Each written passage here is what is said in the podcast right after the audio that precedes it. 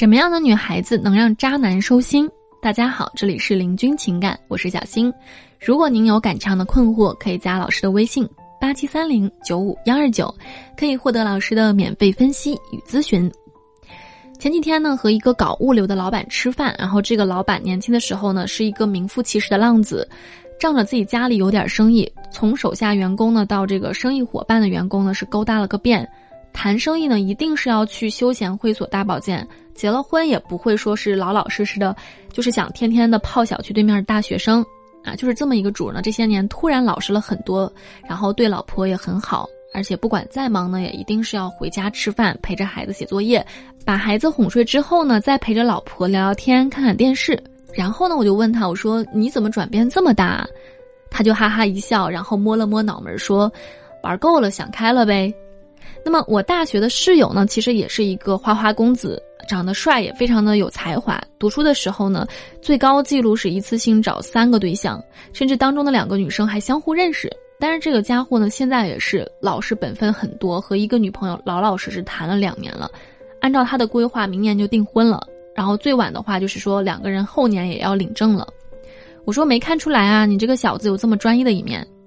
他说：“该结婚的岁数了，还这么玩的话，玩到最后要成一个单身汉了。所以还是赶紧的稳定下来吧。”那我们再来说一个题外话，就是找工作的时候呢，我有个同事，他是一个特别传统的人，那对另一半呢十分的忠诚，而且非常的体贴。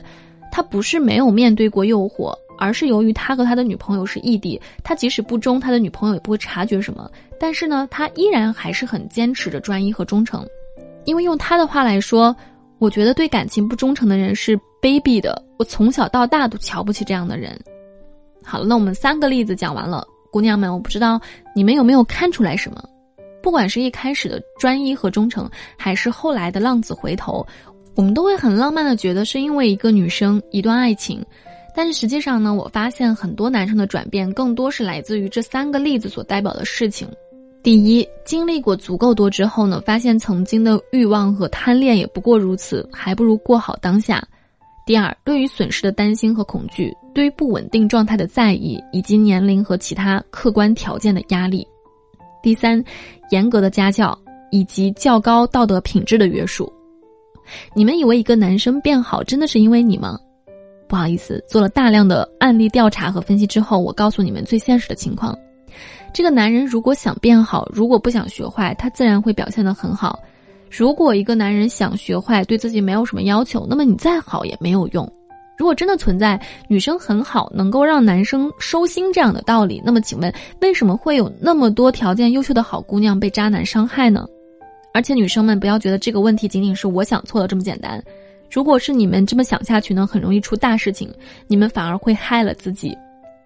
有的女生呢，有一种浪子情节，可能就是小说啊、电视剧啊看多了，她们总会觉得自己是会让浪子回头的那个女主。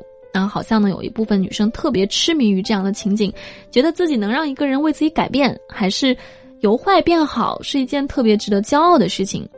但是恕我直言，百分之九十九的女生都不具备这样的能力。你们要多厉害才能做到改变一个人的本性呢？好的，如果你非要说，那我就是那百分之一。那么更有趣的问题来了，你为什么不找一个一开始就很好的男生，而要把你的能力和感情用在废物改造上呢？尤其是对这个改造结果还不太确定，你都不知道这个人什么时候又会像伤害别人一样来伤害你。